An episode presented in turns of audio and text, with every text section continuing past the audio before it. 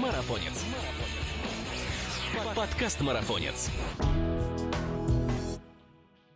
Партнер этого выпуска – разогревающая мазь Neotox. Интенсивная физическая нагрузка, непропорциональная вашим возможностям или резкие движения на неразогретые мышцы приводят к чрезмерному натяжению мышц и связок. Это является основной причиной растяжений, с которыми сталкиваются спортсмены. Если вдруг вам не повезло, помните о таких простых правилах. После получения травмы избегайте физических нагрузок и резких движений. Приложите холодный компресс со льдом, обернутым в полотенце. Через некоторое время воспользуйтесь согревающей мазью которая поможет справиться с болью. На этот случай держите в аптечке мазь на основе яда кобры Неотокс из Вьетнама. Она обладает местно раздражающим и отвлекающим обезболивающим действием. Это лекарственное средство, оно продается в аптеках и у него есть противопоказания. Перед использованием ознакомьтесь с инструкцией по применению. А чтобы избежать осложнений, даже при умеренной боли, обратитесь к врачу. Всем привет! Это подкаст «Марафонец». Здесь мы обсуждаем бег и спорт на выносливость, тренировки, экипировку, соревнования, мотивацию, другими словами, все, что делает нас сильнее, а жизнь активнее. И с вами его ведущая Мирова Ася. Сегодня в ушах наших слушателей зазвучит голос чемпиона России по марафонскому бегу и пятикратному чемпиону по горному бегу, атлете, опыт которого обязательно нужно передать в массы. С Русланом Хорошиловым мы поговорим о спорте в России, личных и общеатлетических успехах и кризисах, да и просто о жизни человека, с детства посвятившего себя спорту на выносливость, о том, с чем сталкивается спортсмен в текущих реалиях и о том, каким трудом люди приходят в профессиональный спорт, расскажет наш гость. Руслан, привет, рада тебя слышать в эфире. Да, привет, взаимно. Ну, давай начнем с тобой со знакомства. Каждая история становления атлета уникальна, и, конечно же, не терпится услышать твою собственную. Ну, в бег, э, можно сказать, пришел случайно. Я поступил э, из своей сельской школы в Белгородский лицей-интернат, и вот э, там получилось так, что попросили пробежать эстафету за школу свою, городскую по городу. Я ее пробежал, потом физрук заметил какие-то мои данные, учитель физкультуры мой, и начал у меня как-то задействовать. Сначала писал сам планы тренировок, я их выполнял дома на каникулах, приезжал и снова потом уже на каких-то школьных соревнованиях выступал. Так потом узнал о нашем, э, я сам из Белгородской области, вот, узнал о нашем пробеге который проходит у меня на родине, город Бирюч. И там решил тоже поучаствовать, пробежал свой первый забег. Там меня заметил мой нынешний тренер, с которым я уже 14-15 лет. Пробежал я дистанцию 5 километров, по-моему, выиграл. Он меня заметил, и как-то мы на этом остановились. Дальше я поучаствовал в школьных соревнованиях, э, выиграл там 3000 метров. И вот после тех э, соревнований как бы я начал уже профессионально ходить на тренировки, можно так сказать, что какие-то были уже целенаправленные тренировки по легкой атлетике. То есть это было уже начало 11 класса, э, очень поздно по меркам легкой атлетики. Вот. А до этого как бы играл в футбол много, волейбол, баскетбол, все такие игры подвижные. Гимнастика еще даже немного там занимал. В общем, то, что нужно как раз в легкой атлетике. Говоря о позднем, не позднем приходе в бег и в спорт вообще, в одном из последних постов ты даже сам как-то писал, что 30 лет, 31 год — это самый такой марафонский возраст. Так что надеюсь, что твой путь еще будет долг. И вот когда слышишь историю истории атлетов, выбившихся из небольших городов, становится даже немножко не по себе, что имея столько возможностей в мегаполисах, манежи, дорожки, магазины с экипировкой, часто люди жалеют себя, ищут мотивацию, а не могут выпихнуть себя на тренировку, нехватка времени, такой темп высокий очень в больших городах. И вот как раз такие истории, они призывают воодушевлять людей на более ответственный и усердный, возможно, подход к спорту. Как думаешь, э, учитывая такое количество случаев, именно людей людей, вышедших э, из малых населенных пунктов, можно ли сделать вывод, что желание вот вырваться куда-то, оно толкает вперед, или на тебе это никак не сказалось? Ну, я думаю, да, сказалось. Я всегда об этом говорил, что как бы из э, больше, это, ну, смотреть, да, если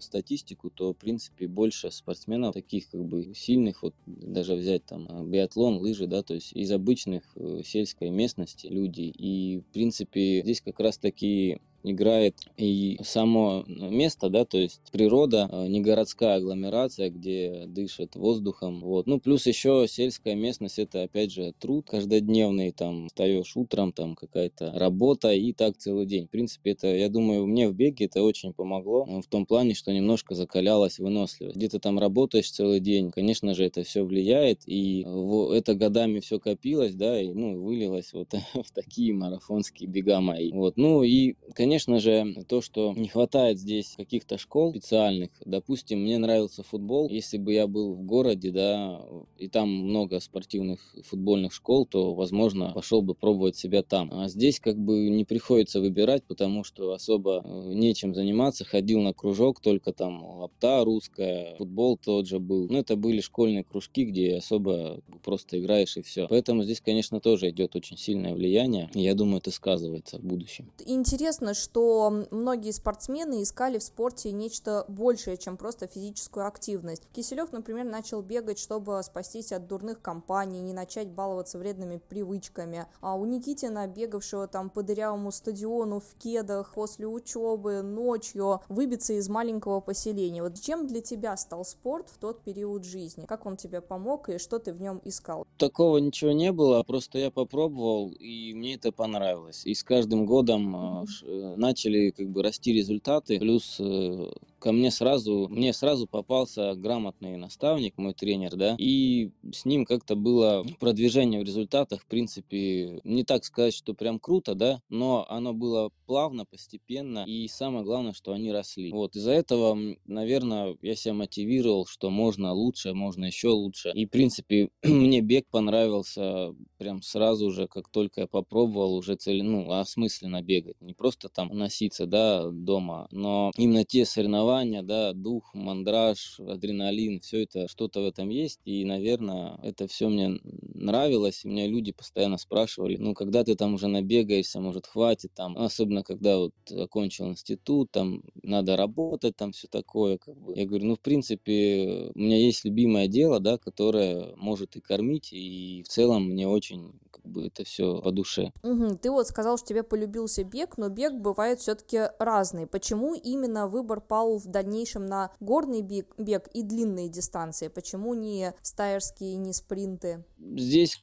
может, сыграла э, роль моего тренера э, в том плане, что он сам бегал суточный бег, чемпион мира, чемпион Европы, многократный чемпион России. Вот. И ну, Бычков Владимир Алексеевич, представлю его. И, возможно, здесь тоже повлияло, потому что э, для российского марафона, наверное, я очень рано начал пробовать себя. В 19 лет я пробежал свой первый марафон, чемпионат России это был. Вот, потому что в основном сейчас марафонцы приходят там 23-25, где-то так. Кто-то еще старше, допустим, Ренас ждет еще, хотя ему уже там, знаю, много лет. Володя тоже еще пока не хочет пробовать, но понятно, у них есть какие-то, возможно, скоростные качества, вот, которые они не хотят терять, потому что с марафоном все равно скорость чуть-чуть падает. А в моем случае особой скорости не было. Возможно, если бы я там развивал ее, да, мы с тренером бы делали целенаправленные тренировки, то, возможно, она бы, конечно, появлялась, росла бы. Вот. Но почему-то меня,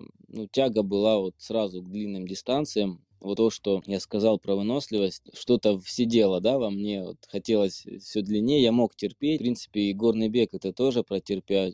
терпячку, да, то есть постоянно э, там терпишь, терпишь, все, в гору, бывают длинные дистанции. Вот, и так вышло, что находясь на сборах в Кисловодске, я первый раз попробовал горный бег, и как-то мне тоже это все понравилось, вот это вот терпение, выносливость, возможно, от этого как раз играет такой ключевой фактор всего этого становления моих видов в беге тоже, помимо тренера. Ну и горный бег, конечно, Плюс еще нужно было где-то занимать места, да, призовые, чтобы попадать на ставки, чтобы получать какие-то финансы. Вот. И отсюда, конечно, мы тоже старались бежать горный бег. Э, не сказать, что там проще было попасть в призы, но у меня, как я сказал, да, получалось там. И это давало мне возможность там попадать в сборную, попадать на ставку в своем регионе. Вот. Потому что дорожка, допустим, ну там было очень сложно. Нужно было быстро бежать, особенно как бы в то время там 2011, 2015, 2016 года. А, результаты были намного выше даже по юниорам, по молодежи, когда еще выступал. И отсюда, конечно, такой вот выбор пал на эти виды больше.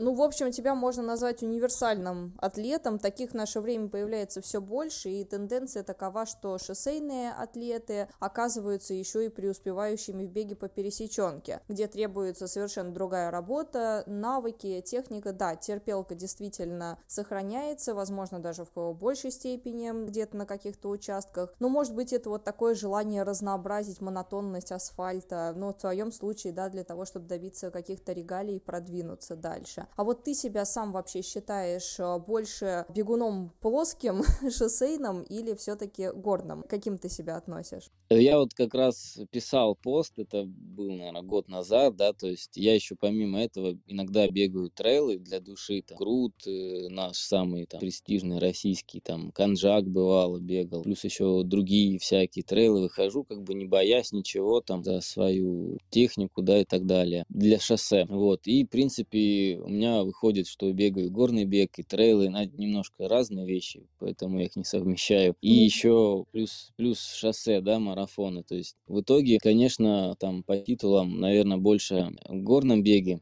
завоевано, на шоссе немножко поменьше, вот, но в целом я, конечно же, когда пробежал 19 лет свой марафон первый, эта дистанция мне прям запала в душу и хотелось все больше и больше развиваться в этом в этом направлении. Плюс это еще олимпийский вид, да, олимпийская дистанция. И хотелось, конечно, показывать, ну, хочется и до сих пор показывать максимально, э, максимальный результат по завершению карьеры, чтобы он у меня был, неважно, какие там у меня будут места, где бежать, просто пока я себя запрограммировал на время, улучшать с каждым стартом, стараться готовиться. Вот, ну и скажу про горный бег, тоже интересный вид, конечно же, в России немножко э, его принижают в том плане, что для сборной не особо делается, да, там в плане сборов, каких-то других моментов, но вид очень сложный, не каждый сможет это там пробежать, я скажу, ну, нужна специальная подготовка, во-первых. Во-вторых, при под... с подготовкой на шоссе, конечно, можно бежать, но очень тяжело. В этом году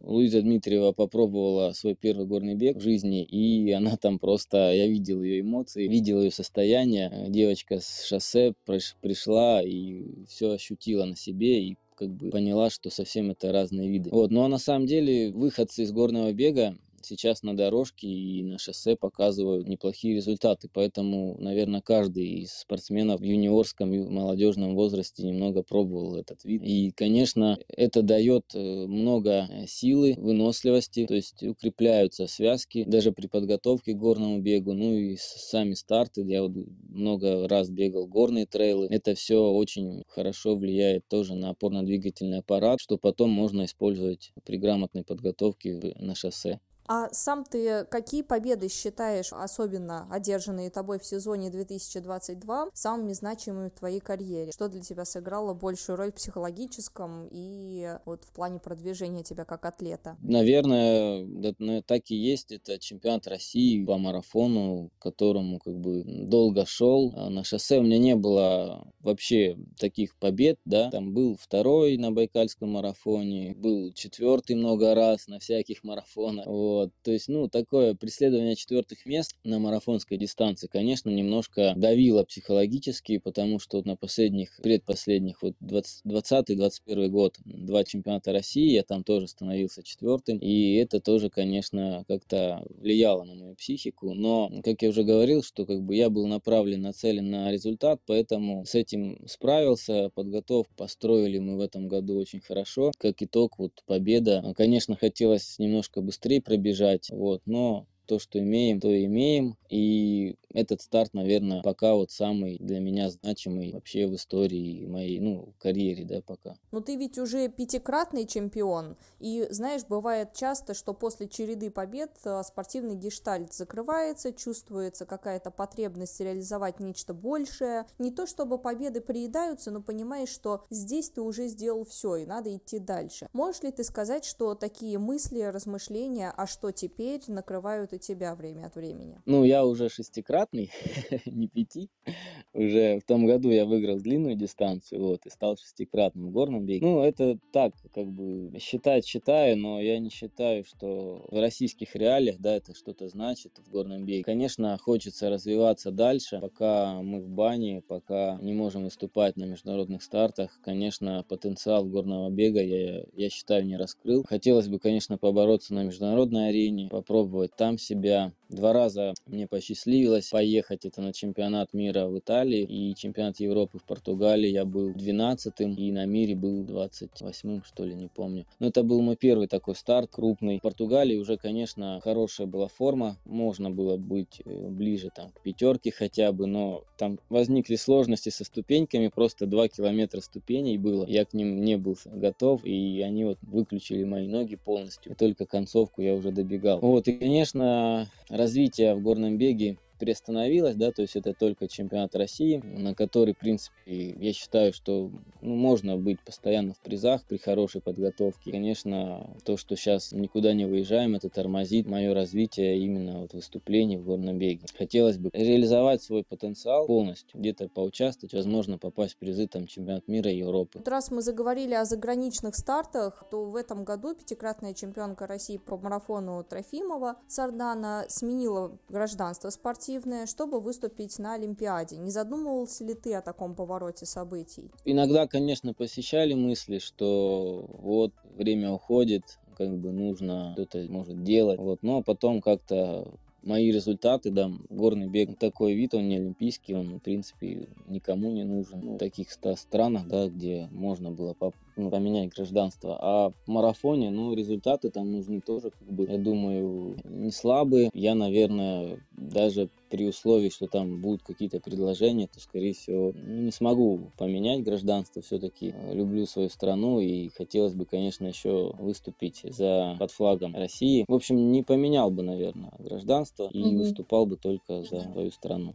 Знаешь, еще чаще мы делимся только позитивными моментами, а вся боль большого спорта остается за кадром, как физическая, так и душевная. Кажется, что чемпионы сделаны просто из стали, а не из плоти и крови. Но так ли это на самом деле? Вот бывают ли у тебя периоды эмоционального спада, возможно, даже желание найти другое призвание, отдохнуть от спорта и вечных сверхнагрузок и удержания себя в форме? Здесь нужно, конечно, делать перерывы небольшие, потому что что все это влияет на психологию, ну, наши тренировки, соревнования, весь этот тренировочный процесс. И очень сложно себя держать постоянно в форме, как и физической, так и эмоциональной. Вот, поэтому, конечно, нужно стараться делать межсезонье отдых, разгружаться полностью от бега, где-то сменять вид деятельности, да, то есть, может, бассейн, на велосипед пересесть, еще что-то. Это, конечно, будет помогать отдыхать от бега, хоть как бы мы его не любили, но отдыхать нужно от всего,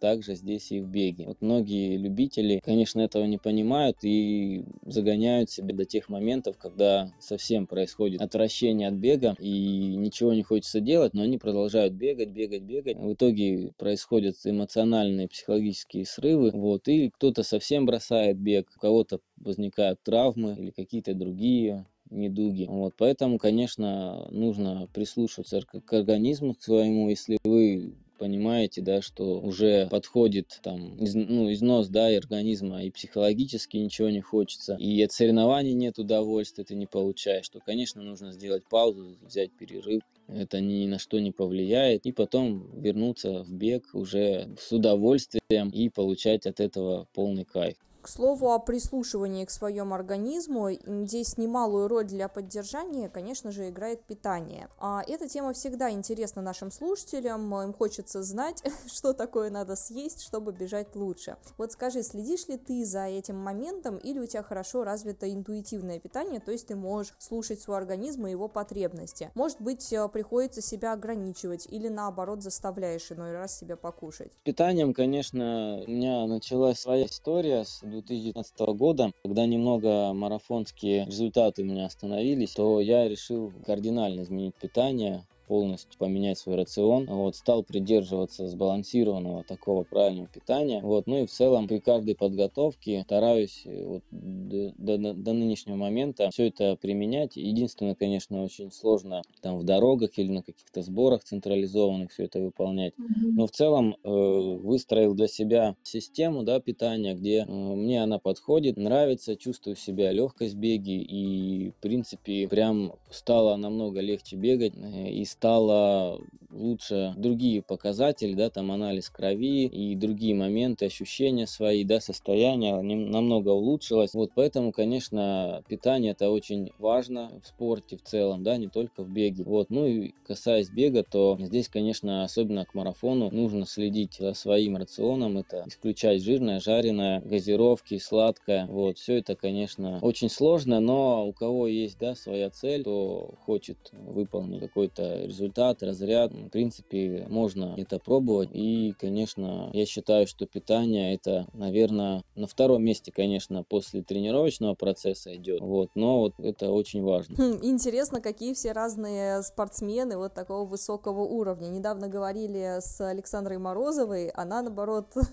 говорит, я не заморачиваюсь. Если я хочу пиццу, я позволяю себе. Если я хочу сладенького, я тоже. Ну, там какое-то время, естественно, перед самим марафоном, чтобы организм переваривал нормальные вещества, исключаем там трансжиры, правильно, вот это вот жареное все, то, что сложно переваривается, но в основном постоянно слышу разные версии, и действительно нужно следовать своему организму, своим потребностям, а, но все равно очень полезно и продуктивно будет для наших слушателей собирать разную информацию. Чем больше мы мнений услышим, а тем будет а, легче выстроить такую объективную картину вообще, как это все вот в большом спорте выглядит у атлетов. В принципе, так и есть. Мы же все индивидуальны, и каждому подходит какое-то свое питание, свой тренировочный план. Поэтому здесь нужно все пробовать. Э, всегда нужно не стоять на месте, да, что-то пробовать новое. Я вот попробовал питание, да, то есть хотя было изначально очень тяжело и непонятно, зайдет оно или нет. Но вот я рискнул, мне понравилось, мне зашло. Также здесь кто-то бегает, я знаю, трейлы там на бургерах,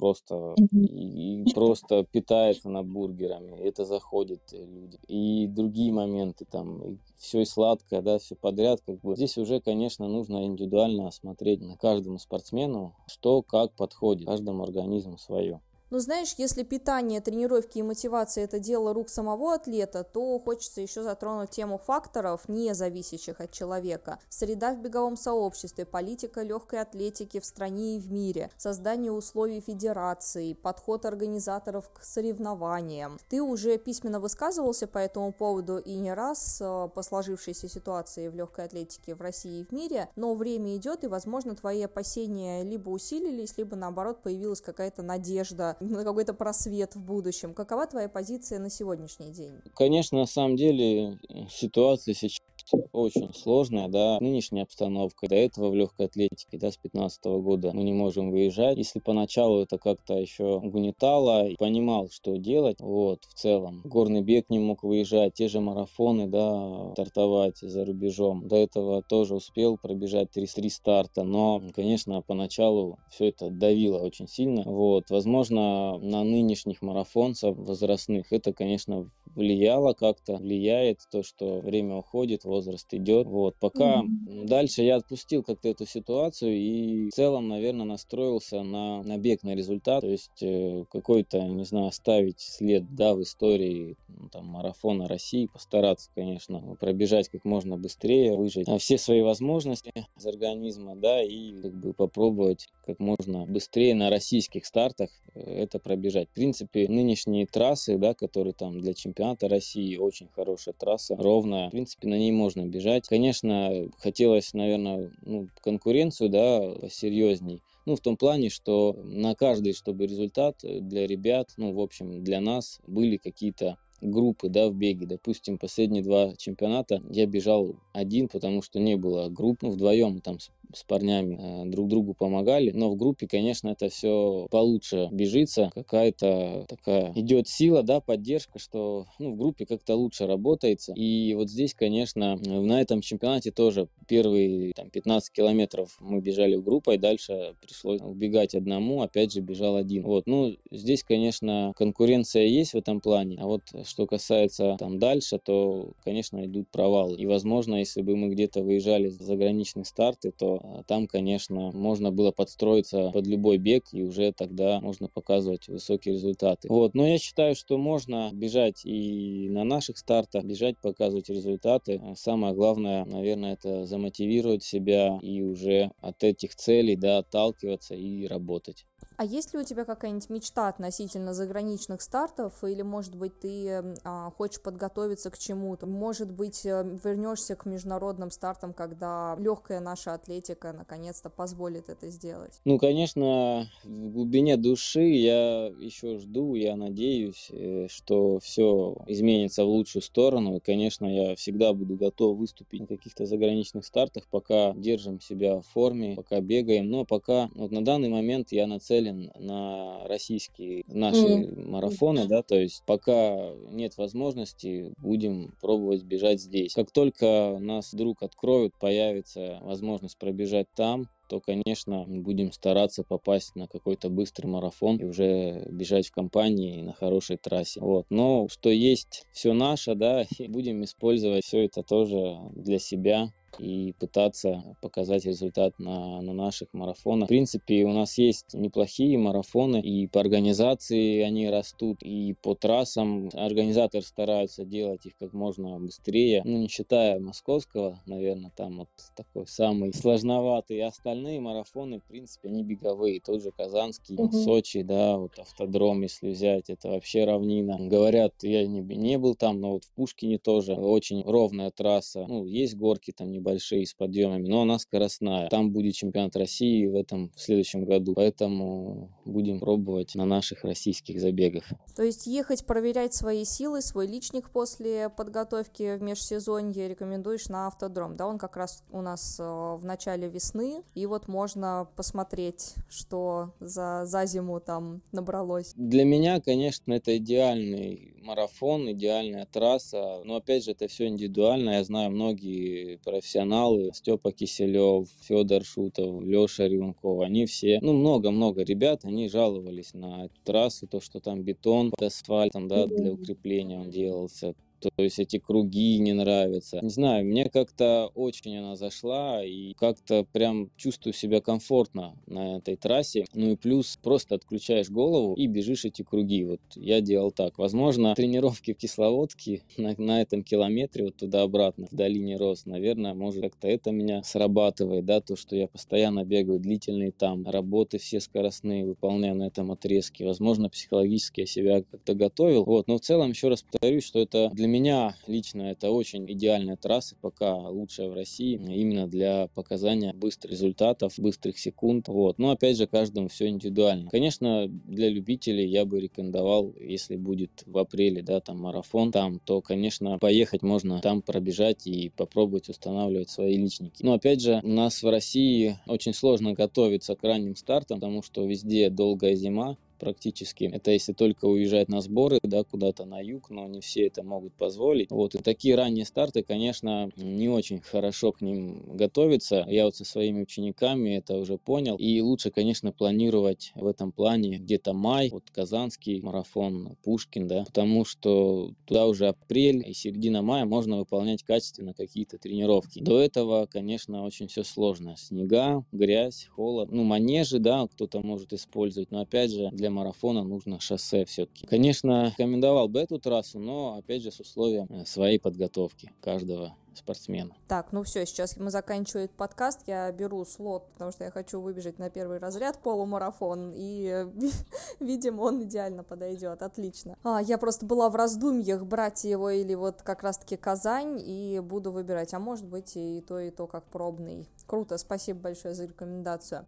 Ну вот, как уже было сказано, век атлета в беге на длинные дистанции в сравнении со многими другими дисциплинами длинный, не такой короткий, и рассвет приходится как раз э, на 30 лет, на 30 плюс. Тем не менее, многие молодые спортсмены а, чувствуют некую неуверенность, опасаются не успеть сделать беговую карьеру, и когда они приходят в спорт уже в таком сознательном возрасте, они боятся, что время упущено, и, наверное, дорога уже другим, кто с детства занимается в спорте. Вот ты как человек, который как раз-таки с малых лет в беге, можешь ли ты поддержать поздних атлетов, стремящихся попасть в профессиональный спорт? Или все же вот эта вот база, неважно, игровых видов спорта, бега, какой-то выносливость наработанная, решает, и время действительно упущено? Я не могу конкретно, да, сейчас сказать, но я знаю очень много случаев, mm-hmm. которые люди, люди, которые начинают с позднего возраста и доходят до очень крутых результатов. Это и ну, даже на мировом уровне. Поэтому здесь э, нет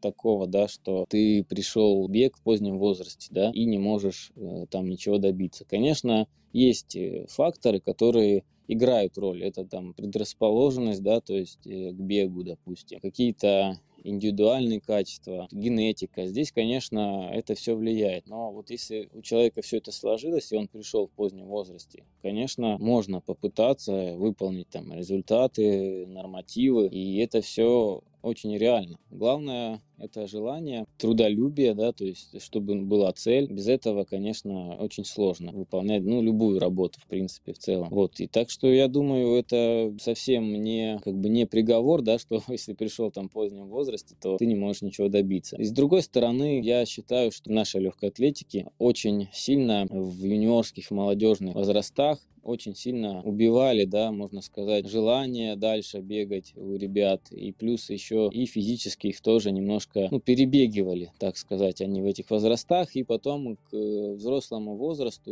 ну, мало кто доходит, прям чтобы показать на оставаться долго, да, в беге и показывать какие-то результаты. Это очень маленький процент, вот, поэтому я считаю, что, допустим, если бы я пришел пораньше, возможно, и не было бы такого, что продержаться как бы до такого возраста, и показывать результаты. То есть сохраняется в юниорских и молодежных э, годах люди, да, и дальше уже можно потом показывать результат. И завершая тогда наш подкаст на хорошей ноте, хотелось бы подбросить немножечко мотивационных дров в топку нашим э, слушателям, которые сейчас не могут согреться тем, что происходит э, за окном, те, кто остались в России. Сейчас из-за многих многолетних отмен стартов, вообще недопущения к соревнованиям, всяким палкам, которые втыкаются в колеса нашего спорта. Спортсмены чувствуют некую неопределенность, что, конечно же, влияет на мотивацию, лишает надежды на будущее. Однако история показывает, что во все времена и во время там, Второй мировой войны спортсменам, тем, кто верит,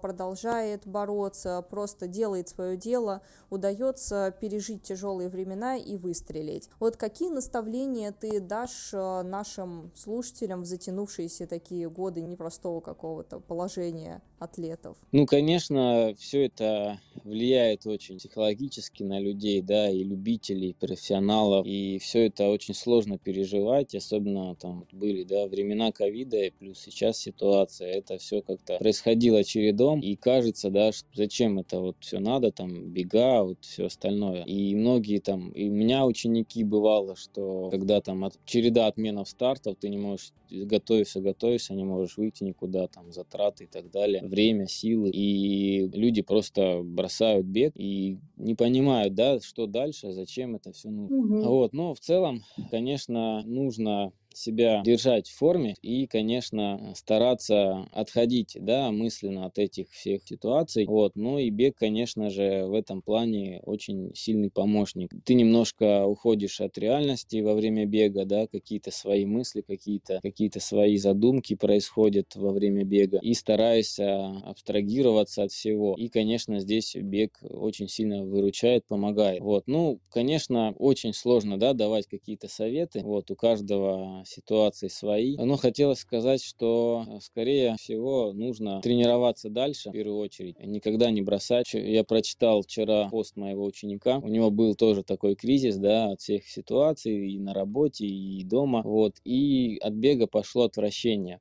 потом он отдохнул, и вот сейчас он начал тренировки, и все это у него играет другими красками, он смотрит все по-другому на жизнь, да, и получается, что от этих ситуаций он тоже абстрагируется именно во время тренировок. Да, стараться абстрагироваться, но это сложно сделать, мы всегда видим, да, эти новости, обо всем читаем, но вот как раз-таки бег, во время бега я стараюсь думать о чем-то хорошем, верить в светлое будущее. У меня как профессионального бегуна времена, да, в карьере очень было много таких моментов, что с 15 года там я не выступаю, потом пошли ограничения по ковиду, да, теперь здесь какие-то вот отмены, возможно, будут или были, то есть тоже какие-то происходят ситуации, но вот именно тренировки позволяют немножко уходить от этого всего, да, и заниматься своими делами, э, любимым делом, семьей. Нужно всегда искать поддержку рядом с близкими, и тогда, конечно, будет все намного лучше. Руслан, спасибо тебе огромное за подкаст. Получился он такой э, душевный у нас. Поговорили обо всем, что хотели. Уверена, что скоро все наладится. История, она всегда идет волнами. И тот, кто продолжает просто делать свое дело в период спадов, будет готов э, и к взлетам. Хотелось бы, конечно, чтобы старания наших топовых атлетов не утекали в песок. И тебя ждали, как и все наше беговое сообщество, новые победы. Спасибо тебе за подкаст.